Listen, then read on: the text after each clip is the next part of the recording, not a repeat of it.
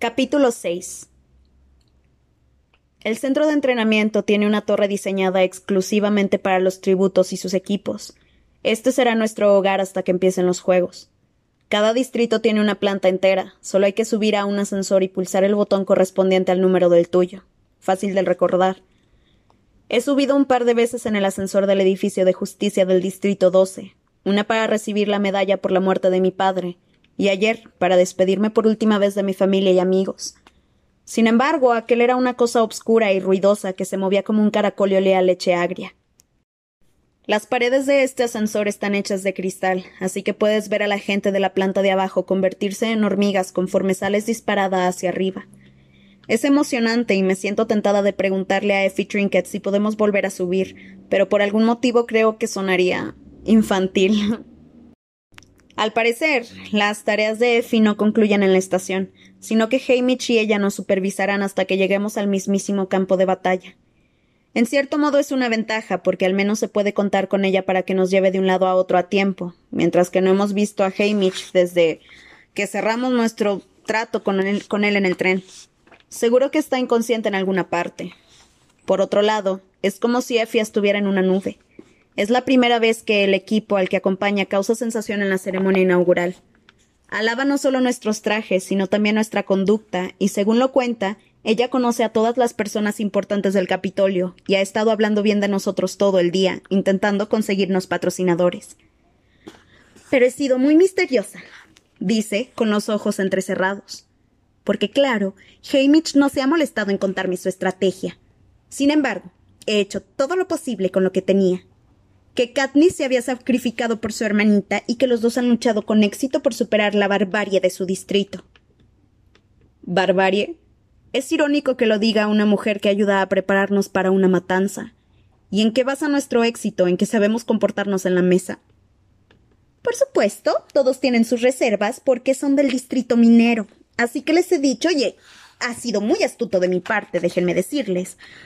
Bueno, si se ejerce la suficiente presión sobre el carbón, se convierte en una perla. Effie esboza una sonrisa tan resplandeciente que no tengo más remedio que alabar con entusiasmo su astucia, aunque se equivoque. El carbón no se convierte en perla, pues las perlas crecen en el interior de los moluscos. Seguramente quería decir que el carbón se convierte en diamante, aunque tampoco es cierto. He oído que en el Distrito 1 hay una máquina que puede convertir en diamante el grafito, pero nosotros no extraemos grafito. Eso era parte del trabajo del Distrito 13 hasta que lo destruyeron. Me pregunto si lo sabrán las personas con las que nos han estado promocionando. A lo mejor tampoco les importa. Por desgracia, no puedo cerrar tratos con los patrocinadores. Eso solo lo puede hacer Hamish, sigue diciendo ella en tono lúgubre. Pero no se preocupen, lo llevaré a las negociaciones a punta de pistola si es necesario. Aunque tenga muchos defectos, hay que admirar la determinación de esta mujer. Mi alojamiento es más grande que nuestra casa en la Beta. Es lujoso, como el vagón del tren, y tiene tantos artilugios automáticos que seguro no me da tiempo de pulsar todos los botones. Solo en la ducha hay un cuadro con más de cien opciones para controlar la temperatura del agua, la presión, los jabones, los champús, los aceites y las esponjas de masaje. Cuando sales, pisas una alfombrilla que se activa para secarte el cuerpo con aire. En vez de luchar con los enredos del pelo húmedo, coloco la mano en una caja que envía una corriente eléctrica a mi cuero cabelludo, de modo que tengo el cabello desenredado, peinado y seco casi al instante. Me cae por la espalda como una cortina lujosa. Programo el armario para que elija un traje a mi gusto. Las ventanas amplían y reducen partes de la ciudad, siguiendo mis órdenes. Si susurras el tipo de comida que quieres de un menú gigantesco en una especie de micrófono, la comida aparece calentita en menos, en menos de un minuto. Recorro la habitación comiendo hígado de oca y pan esponjoso hasta que llaman a la puerta. Es Effie, para decirme que es la hora de cenar. Bien, estoy muerta de hambre. Cuando entramos en el comedor, Pita, Sina y Portia están de pie al lado de un balcón desde el que se ve el Capitolio. Me alegra ver a los estilistas, sobre todo después de oír que Hamish se unirá a nosotros. Una comida presidida por Effie y Hamish está abocada al desastre. Además, en realidad, el objetivo de la cena no es comer, sino planear nuestras estrategias, y Sina y Portia ya han demostrado lo valiosos que son. Un hombre silencioso vestido con una túnica blanca nos ofrece unas copas de vino. Se me ocurre rechazarlo, pero nunca lo he probado, salvo el fluido casero que utiliza mi madre para la tos. ¿Y cuándo podré volver a probarlo? Hamish aparece justo cuando están sirviendo la cena. Parece que él también ha pasado por un estilista porque está limpio, arreglado y más sobrio que nunca, al menos desde que lo conozco. No rechaza el vino, pero cuando empieza la sopa me doy cuenta de que es la primera vez que lo veo comer. Quizás sea de verdad capaz de controlárselo bastante para ayudarnos. Sina y Portia parecen ejercer un efecto civilizador sobre Hamish y Effie. Al menos se dirigen el uno al otro con educación, y los dos elogian sin parar el acto de inauguración de nuestros estilistas. Mientras parlotean, me concentro en la comida. Sopa de champiñones, verduras amargas con tomates del tamaño de guisantes, ternera asada cortada en rodajas tan finas como papel, fideos en salsa verde y queso que se derrite en la lengua con uvas negras dulces. Los sirvientes, chicos jóvenes vestidos con túnicas blancas como el que nos trajo el vino, se mueven sin decir nada de un lado a otro, procurando que los platos y copas estén siempre llenos. Cuando llevo la mitad del vaso de vino, la cabeza me empieza a dar vueltas, así que me paso al agua. No me gusta esta sensación y espero que pase pronto. Es un misterio cómo Hamish puede estar así todo el tiempo. Intento concentrarme en la conversación, que trata sobre los trajes para las entrevistas, cuando una chica coloca una tarta de aspecto increíble sobre la mesa y la enciende con habilidad. La tarta se ilumina y las llamas parpadean en los bordes durante un rato hasta que por fin se apaga. Tengo un momento de duda. ¿Qué la hace arder? ¿Es alcohol? Pregunto mirando a la chica. Es lo último que. Oh. Yo te conozco. No era capaz de ponerle nombre ni de ubicar el rostro de la chica, pero estoy segura. Pelo rojo oscuro, rasgos llamativos, piel de porcelana blanca. Sin embargo, mientras lo digo, noto que las entrañas se me encogen de ansiedad y culpa al verla, y aunque no puedo acordarme, sé que existe un mal recuerdo asociado con ella. La expresión de terror que le pasa por la cara solo sirve para confundirme e, e incomodarme más. Sacude la cabeza para negarlo rápidamente y se aleja a toda prisa de la mesa. Cuando miro a mis acompañantes, los cuatro adultos me observan como halcones. no seas ridícula, Katniss. ¿Cómo vas a conocer a un Avox? Me suelta Effie. Es absurdo. ¿Qué es un Avox? Pregunto, como si fuera estúpida. Alguien que ha cometido un delito. Le cortan la lengua para que no pueda hablar. Comenta Hamish. Seguramente será una traidora. No es probable que la conozcas. Y aunque la conocieras, se supone que no hay que hablar con ellos a no ser que desees darles una orden, dice Effie. Por supuesto que no la conoces. Sin embargo, la conozco, y cuando Hamish pronuncia la palabra traidora, recuerdo de qué, aunque no puedo admitirlo porque todos se me echarían encima. No, supongo que no. Eh, es que. balbuceo, y el vino no me ayuda. Deli Cartwright Salta Pita chasqueando los dedos. Eso es. A mí también me resultaba familiar y no sabía por qué. Entonces me di cuenta de que se parece a Deli. Deli Cartwright es una chica regordeta de cara mustia y pelo amarillento que se parece a nuestra sirvienta tanto como un escarabajo a una mariposa. También es probable que sea la persona más simpática del planeta. Sonríe sin parar a todo el mundo en el colegio, incluso a mí. Nunca he visto sonreír a la chica del pelo rojo, pero recojo con gratitud la sugerencia de Pita. Claro, eso era. Debe de ser por el pelo. Digo. Y también algo en los ojos. añade Pita. Oh, bueno, si es solo eso, dice Sina, y la mesa vuelve a relajarse. Y sí, la tarta tiene alcohol, aunque ya se ha quemado todo. La pedí especialmente en honor de su fogoso debut. Nos comemos la tarta y pasamos a un salón para ver la repetición de la ceremonia inaugural que están transmitiendo por la tele. Hay otras parejas que causan buena impresión, pero ninguna está a nuestra altura. Hasta nuestro equipo deja escapar una exclamación cuando nos ve salir del centro de renovación. ¿De quién fue la idea de que se tomaran de la mano? pregunta Hamish. De Sina, responde Portia. El toque justo de rebeldía, muy bonito. ¿Rebeldía? Me paro a pensarlo un momento y lo entiendo cuando me acuerdo de las otras parejas, distantes y tensas, sin tocarse ni prestarse atención, como si, como si su compañero no existiese, como si los juegos ya hubieran empezado. Al presentarnos no como adversarios, sino como amigos, hemos destacado tanto como nuestros trajes en llamas. Mañana por la mañana es la primera sesión de entrenamiento. Reúnanse conmigo para el desayuno y les contaré cómo quiero que se comporten. Nos dice Jamie Chapita y a mí. Ahora vayan a dormir un poco mientras los mayores hablamos. Pita y yo recorremos juntos el pasillo hasta nuestras habitaciones. Cuando llegamos a mi puerta se apoya en el marco, no para impedir que entre, sino para captar mi atención. Con qué Deli Cartwright. Qué casualidad encontrarnos aquí con su gemela. Me está pidiendo una explicación y siento la tentación de dársela. Los dos sabemos que me encubrió, así que vuelvo a estar en deuda con él. Si le cuento la verdad sobre la chica, quizá estemos en paz. ¿Qué daño puede hacerme? Aunque repita por ahí, la historia, no podría hacerme mucho daño, porque solo era algo que vi hace mucho tiempo. Además, él había mentido tanto como yo al decirlo de Deli Cartwright. Me doy cuenta de que quiero hablar con alguien sobre la muchacha, con alguien que pueda ayudarme a averiguar su historia. Gale habría sido mi primera elección, pero no es probable que vuelva a verlo.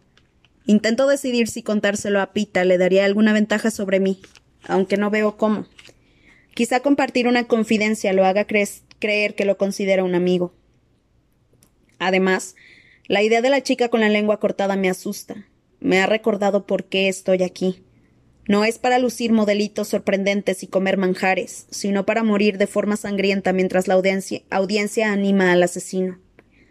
¿Se lo cuento o no se lo cuento? Todavía tengo el cerebro embotado por culpa del vino, así que miro el pasillo vacío como si la decisión estuviera allí mismo. Pita nota mi vacilación. ¿Ya subiste al tejado? Niego con la cabeza.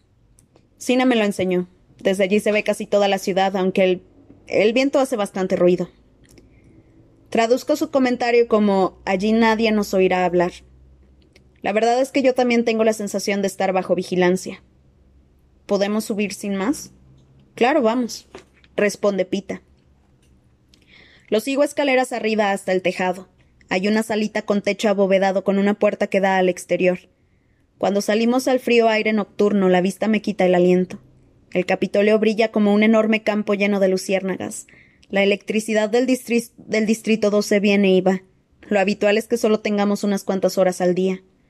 Es normal que por las noches nos iluminemos con velas y solo puedes contar con ella cuando televisan los juegos o algún mensaje importante del gobierno que debemos ver por obligación. Sin embargo, Aquí no tienen escasez nunca. Pita y yo caminamos hasta el borde del tejado, y yo inclino la cabeza para observar la calle que está llena de gente. Se oyen los coches, algún grito de vez en cuando y un extraño tintineo metálico. En el distrito 12 estaríamos ya todos pensando en acostarnos. Le pregunté a Sina por qué nos dejaban subir, si no les preocupaba que algunos tributos decidieran saltar por el borde. Me dice Pita. ¿Y qué te respondió? Que no se puede. Alarga la mano hacia el borde, que parece vacío. Se oye un chasquido y la aparta muy deprisa. Es algún tipo de campo eléctrico que te, que te empuja hacia el tejado. Siempre preocupados por nuestra seguridad. Digo, aunque Sina le haya enseñado a Pita el tejado, me pregunto si podemos estar aquí a estas horas solos. Nunca he visto a los tributos en el tejado del centro de entrenamiento, pero eso no quiere decir que no nos estén grabando. ¿Crees que nos observan? Quizá. Ven a ver el jardín. Al otro lado de la cúpula han construido un jardín con lechos de flores y macetas con árboles. De las ramas cuelgan cientos de, carillones que son los culpables del tintineo. Aquí en el jardín, en esta noche de viento, bastan para ahogar la conversación de dos personas que no quieren ser oídas. Pita me mira con expectación, y yo finjo que examino una flor. Un día estábamos cazando en el bosque, escondidos, esperando a que apareciera una presa. Susurro. ¿Tu padre y tú? No, con mi amigo Gale. De repente todos los pájaros dejaron de cantar a la vez, todos salvo uno que parecía estar cantando una advertencia. Entonces la vimos. Estoy segura de que era la misma chica. Un chico iba con ella y los dos llevaban la ropa hecha jirones. Tenían ojeras por la falta de sueño y corrían como si sus vidas dependieran de ello. Durante un instante guardo silencio mientras recuerdo cómo nos paralizó la imagen de aquella extraña pareja, obviamente de fuera del Distrito 12, huyendo a través del bosque. Más tarde nos preguntamos si los podríamos haber ayudado a escapar, y quizás sí, quizá hubiéramos podido esconderlos de habernos dado prisa. Nos tomaron por sorpresa, sí, pero éramos cazadores, sabíamos cómo se comportan los animales en peligro. Supimos que la pareja tenía problemas en cuanto la vimos, y nos limitamos a mirar. El aerodeslizador surgió de la nada. Le sigo contando a Pita. Es decir, el cielo estaba vacío y un instante después ya no lo estaba. No hacía ningún ruido, pero ellos lo vieron. Soltaron una red sobre la chica y la subieron a toda prisa, tan deprisa como el ascensor. Al chico lo atravesaron con una especie de lanza atada a un cable y lo subieron también. Estoy segura de que estaba muerto. Oímos a la chica gritar una vez, creo que el nombre del chico. Después desapareció el aerodeslizador, se esfumó en el aire y los pájaros volvieron a cantar como si no hubiera pasado nada. ¿Te vieron? No lo sé. E, estábamos bajo un saliente rocoso. Respondo, aunque sí lo sé. Hubo un momento después de la advertencia del pájaro, pero antes de que llegara el aerodeslizador, en que la chica nos vio. Me miró a los ojos y me pidió ayuda, y Gail y yo no respondimos. Estás temblando, dice Pita. El viento y la historia me han robado el calor del cuerpo. El grito de la chica. Habría sido el último. Pita se quita la chaqueta y me la echa sobre los hombros. Empiezo a retroceder, pero al final lo dejo, decidiendo por un segundo aceptar tanto su chaqueta como su amabilidad. Una amiga haría eso, ¿verdad? ¿Eran de aquí? Pregunta mientras me abrocha un botón del cuello. Asiento. Los dos tenían el aire del Capitolio, tanto el chico como la chica. ¿A dónde crees que iban? Eso no lo sé. Respondo. El Distrito 12 es el final de la línea. Más allá solo hay territorio salvaje sin contar las ruinas del Distrito 13 que todavía arden por culpa de las bombas tóxicas. De vez en cuando las sacan por televisión para que no olvidemos. Ni tampoco sé por qué se irían de aquí. Hamish dijo que los Avox son traidores, pero traidores a qué? Solo pueden ser traidores al Capitolio, pero aquí tenían de todo. No había razón para rebelarse. Yo me iría, suelta pita. Después mira a su alrededor nervioso porque le había dicho lo bastante alto para que lo oyeran a pesar de los carillones. Me iría a casa ahora mismo si me dejaran, aunque hay que reconocer que la comida es estupenda. Me ha vuelto a encubrir. Si alguien lo escuchara, no serían más que las palabras de un tributo asustado, no de alguien dándole vueltas a la incuestionable bondad del Capitolio. Hace frío, será mejor que nos vayamos. Dice. Dentro de la cúpula se está calentito y hay luz. Sigue hablando en tono casual. Tu amigo, Gale, ¿es el que se llevó a tu hermana en la cosecha? Sí. ¿Lo conoces? La verdad es que no, aunque oigo mucho a las chicas hablar de él. Creía que era tu primo o algo así porque se parecen. No, no somos parientes. ¿Fue a decirte adiós? Me pregunta, después de asentir con la cabeza, hermético. Sí, respondo observándolo con atención. Y también tu padre. Me llevó galletas. Pita levanta las cejas como si no lo supiera, pero después de verlo mentir con tanta facilidad no le doy mucha importancia. ¿En serio? Bueno, tu hermana y tú le caen bien. Creo que le habría gustado tener una hija en vez de una casa llena de chicos. La idea de que hayan hablado de mí durante la comida, junto al fuego de la panadería o de pasada en la casa de Pita, hace que me sobresalte. Seguramente sería cuando su madre no estaba en el cuarto. Conocía a tu madre cuando eran pequeños. Otra sorpresa, aunque probablemente cierta. Ah, sí, ella creció en la ciudad. Respondo, porque no me parece educado decir que nunca ha mencionado al panadero, salvo para elogiar su pan. Hemos llegado a mi puerta, así que le devuelvo la chaqueta. Nos vemos por la mañana. Hasta mañana. Responde y se aleja por el pasillo. Cuando abro la puerta, la chica del pelo rojo está recogiendo mi malla de cuerpo entero y las botas del suelo donde yo las había dejado antes de la ducha. Quiero disculparme por si la había metido en líos antes, hasta que recuerdo que no debo hablar con ella, a no ser que tenga que darle una orden. Oh, lo siento, le digo. Se suponía que tenía que devolvérselo a Sina. Lo siento. ¿Se lo puedes llevar? Ella evita mirarme a los ojos, asiente brevemente y se va. Estoy a punto de decirle que siento mucho lo de la cena, pero sé que mis disculpas son más profundas, que estoy avergonzada por no haber intentado ayudarla en el bosque, por dejar que el Capitolio matara al chico y la mutilara a ella sin mover ni un dedo para evitarlo, como si estuviera estado viendo los juegos por la tele. Me quito los zapatos y me meto bajo la sábana sin quitarme la ropa. No he dejado de temblar. Quizá la chica no se acuerde de mí, aunque sé que me engaño. No se te olvida la cara de la persona que era tu última esperanza. Me tapo la cabeza como si eso me protegiera de la muchacha pelirroja que no puede hablar. Sin embargo, puedo sentir sus ojos clavados en mí atravesando muros, puertas y ropa de cama. Me pregunto si disfrutará viéndome morir.